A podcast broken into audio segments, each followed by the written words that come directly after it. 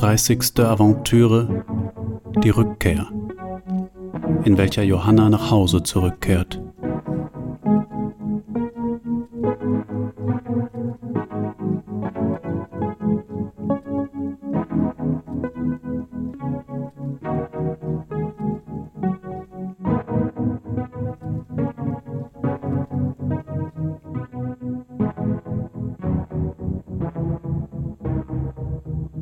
Bei den Sicherheitseinweisungen, die auf diesem Flug mit der gleichen routinierten Langeweile wie auf jedem anderen ausgeführt wurden, während sie für die Flugbegleiterinnen nichtsdestotrotz das Highlight eines jeden Fluges waren, hatte Johanna eine Stewardess im Auge.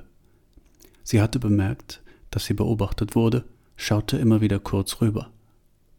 Johanna stellte sich vor, von der Stewardess angeschrien zu werden oder von der Stewardess bevorzugt zu werden, Sahne im Café kostenlos, oder von ihr bei einem gespielten Anfall erste Hilfe geleistet zu bekommen, oder einen Streit mit jemandem zu beginnen, um die Stewardess als Schlichterin zu gewinnen, mit der Stewardess auf der Flugzeugtoilette Sex zu haben oder nur die Stewardess nach den Angeboten von Bordküche und Bordjob zu befragen, die Stewardess begeistert vom Reisen erzählen zu lassen und innerlich so gähnen zu müssen dass sie befürchtet, dass die Stewardess das bemerken könnte, und daraus würde sich dann enorme Unsicherheit entwickeln, so dass das Flugzeug abstürzt und Johanna in der Nähe des Stewardess schwimmt, um sich von ihr retten zu lassen, während allerdings eine ältere Touristin leider ertrinkt. Jot, Jit, Icht, Jat, Id. Das Id, I, stellte ursprünglich einen Arm mit Hand dar. Da dieser Teil des Körpers für die Fenshu die Verbindung von Hand k und Kopf o war, sprachen sie ihm die Bedeutung fühlen zu. Id ist bedeutungsverwandt mit k und g, mit welchen es gemeinsam den Prototypen Gik, Kigi bildet, der in der vorliegenden Erzählung durch Johanna repräsentiert wird. Kleine Luftströme blasen den Passagieren neun Stunden lang ins Gesicht. Ein unangenehmer Geruch kam von den Toiletten her. Wenn jemand niest, dachte es Johanna, werden die Keime immer wieder umgeschichtet, so lange, bis sie in den Atemwegen jedes einzelnen Passagiers sind. Das letzte Kapitel, in dem die Figur der Giki, Johanna, anzutreffen ist. Schon frühe Versionen spielen mit den gebräuchlichen Aspekten des Mythos Fliegen und negieren sie. Weder Höhenrausch noch Tollkühnheit, weder Risiko noch Luftkampfszenen sind in motivischer Arbeit entwickelt worden. Es gibt keinerlei Bearbeitungen mit Betonung des technologischen Fortschritts, den das Fliegen repräsentiert, noch werden Erfahrung der Entgrenzung, Bindungslosigkeit und Realitätsaufhebung illustriert. Das Utopische, das ja gemeinhin im Fliegen selbst liegt, nicht im Ankommen, ist hier durch extreme Nüchternheit verwässert. Natürlich wirft das die Frage auf, was denn eigentlich Thema der Szene sein soll, welche Motivation die Autoren im Lauf der Jahrhunderte immer dazu angeregt hat, den Rückflug zu beschreiben. Die Bordkatze schlich um Johannas Beine. Das ist die Bordkatze, dachte es Johanna. Die ist dafür zuständig, dass keine Ratten die Ladung beschädigen. Ansonsten wäre unser Gepäck in Gefahr. Die Versicherungsgesellschaften verlangen die Anwesenheit einer Bordkatze, ansonsten entfällt die Haftung im Schadensfall. Johanna trat der Katze auf den Schwanz. Das Vieh schien dagegen immun zu sein. Zwei Sitze weiter streichelte ein dicker Mann mit Schweißrändern unter den Achselhöhlen die Katze. Dahinter eine junge Familie, die auf das Tier lauerte.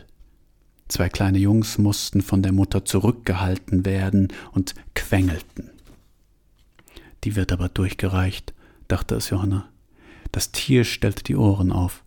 Es hatte eine Ratte gewittert. Die Katze schoss davon, die Kinder weinten. Sie sucht die Rattenlinien, dachte es Johanna. Wie ich die Rattenlinien gesucht habe, dachte sie, bevor sie aus Langeweile einschlief.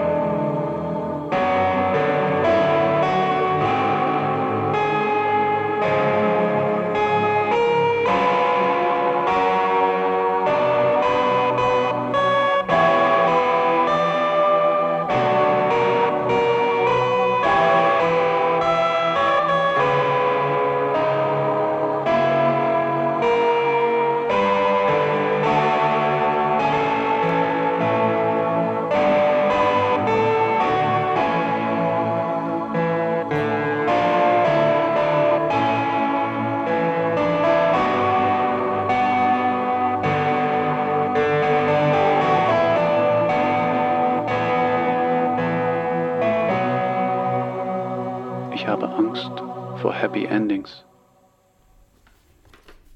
Möchten Sie etwas? fragte der Flugbegleiter, und Johanna sah an seinem Blick und hörte an seinem Tonfall, dass vielmehr er etwas von ihr wollte. Nein, danke, sagte Johanna und vertiefte sich in die Lektüre der Sicherheitsvorschriften. Aber der Flugbegleiter wollte nicht so bald von ihr lassen. Ist Ihr Kaffee auch schön heiß? Johanna rastete völlig aus. Sie nahm den Kaffee, öffnete den Deckel und kippte ihn in seine Lenden, so dass er sich Verbrennungen dritten Grades zuzog, was er sogleich mit einer Puccini-Arie über das Leid der unerfüllten Liebe untermalte.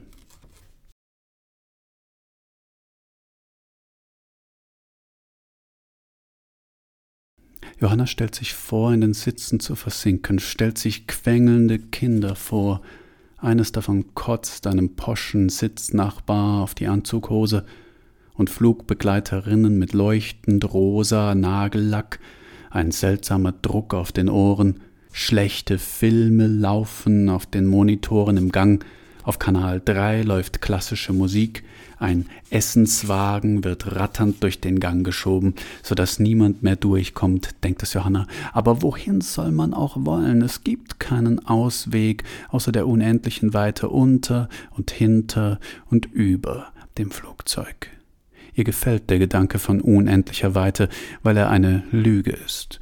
Unendliche Weite ist eine Lüge, die man sich selbst verabreicht, wenn einem unermessliche Weite nicht genug ist.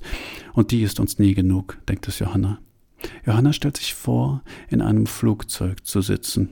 Sie stellt sich Spritzen in den Sitzen vor, die sogenannten AIDS-Spritzen. Und zwar hat sie mal gehört, dass mit dem Blut von AIDS-Kranken getränkte kleine Spritzen von Banden in Flugzeugsitzen drapiert werden und dass sich die Leute dann da reingesetzt und gar nichts gemerkt haben, außer einem kleinen Stich. Und dann haben sie das Heftchen zur Hand genommen, das immer im Vordersitz steckt, und zwischen der ersten und der zweiten Seite lag dann ein Zettel mit der Aufschrift Willkommen im Club. Willkommen im Club. Ich könnte euch Geschichten erzählen, dachte es Johanna. Und dann, welche Geschichten eigentlich? Was habe ich denn erlebt? Sie ging die Ereignisse in ihrer Erinnerung durch. Sie hatte nur eine kleine Reise gemacht. Andere können von sowas ihr Leben lang erzählen, andere erleben so eine Reise und bleiben dann für immer daheim. Zeit, dass ich mir einen langweiligen Job suche, dachte es Johanna. Zeit, dass ich Karriere mache, Zeit, dass ich die Dinge nicht mehr erlebe, sondern Bücher darüber lese, Zeit, dass sich was ändert, dachte es Johanna. Und dann? Zeit, dass sich weniger ändert. In diesem Moment tippte ihr ein Flugbegleiter auf die Schulter. Entschuldigen Sie bitte, hätten Sie vielleicht Lust auf einen Quickie mit mir auf der Flugzeugtoilette? Nein, sagte Johanna, aber einen Cognac könnte ich jetzt vertragen.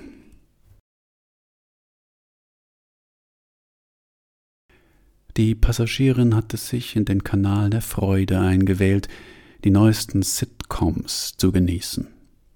Über eine Datenbrille und einen Schlauch, den sie in Nase und Ohren gesteckt hatte, empfing sie Unterhaltung in sinnlicher Reinform – die Produzenten des Kanals bemühten sich selbstverständlich nicht um Plots, sondern ließen die Intensität der jeweiligen Sinnesreizung anhand statistisch erprobter Verhältnisse an und abschwellen. Der Passagieren gefiel an diesem Produkt, dass es weder propriozeptive noch haptische Reizungen vornahm. Sie gab dem Programm fünf Sterne und beendete es. Sie schaute aus dem Fenster gletscherbewachsene Bergketten, durch einzelne Wolken verdeckt. Sie machte sich einen Spaß daraus, den kleinen Dingen dort unten Namen und Geschichten zu geben. Das dort war die Begegnung des Wanderers mit dem dunklen Unbekannten. Vermutlich waren es zwei große Steine oder Felsformationen. Und das dort das Aufeinandertreffen von Antagonist und Gastmann. Und dann gab es da den kleinen bösen Mann in seinem Rollstuhl, der versonnen in die Weite blickte und hinter ihm näherte sich der Befreier und schob ihn in den Abgrund. Dort das Brockengespenst. Und dann war da noch etwas. Eine Gruppe von Leuten, die einen Mann umringten. Die Passagierin dachte, ein Ritual? Eine Messe? Vielleicht aber auch nur Skifahrer. Vielleicht bin ich das, dachte die Passagierin, oder jemand, den ich kenne. Sie gefiel sich in dieser neuen Art zu spekulieren, man musste nur so schnell wie möglich, wenn der Zweifel kommt, eine neue Geschichte erfinden. Nichts kann ohne Geschichten existieren. Niemand kann das aushalten. Kaffee, eine Zigarette. Der gut aussehende Flugbegleiter hat bereits die Thermoskanne und eine Schachtel Balmoros in der Hand. Die Passagierin blickte auf, aus ihrem Tagtraum gerissen, ein wenig verärgert darüber, und als sich die Blicke trafen, war da nichts. Die Passagierin sagte kein Wort, starrte verwundert in die blauen Augen des Stewards. Welche Geschichten verbergen sich dahinter? Wie kann man diese belanglos schönen Augen interessant machen? Irritiert von ihrem Schweigen wollte der Steward weitergehen, aber dann sagte sie Wo befinden wir uns? Der Mann drehte sich um. Das sind die Alpen. In zehn Minuten passieren wir die deutsche Grenze. Johanna schloss die Augen und kehrte heim.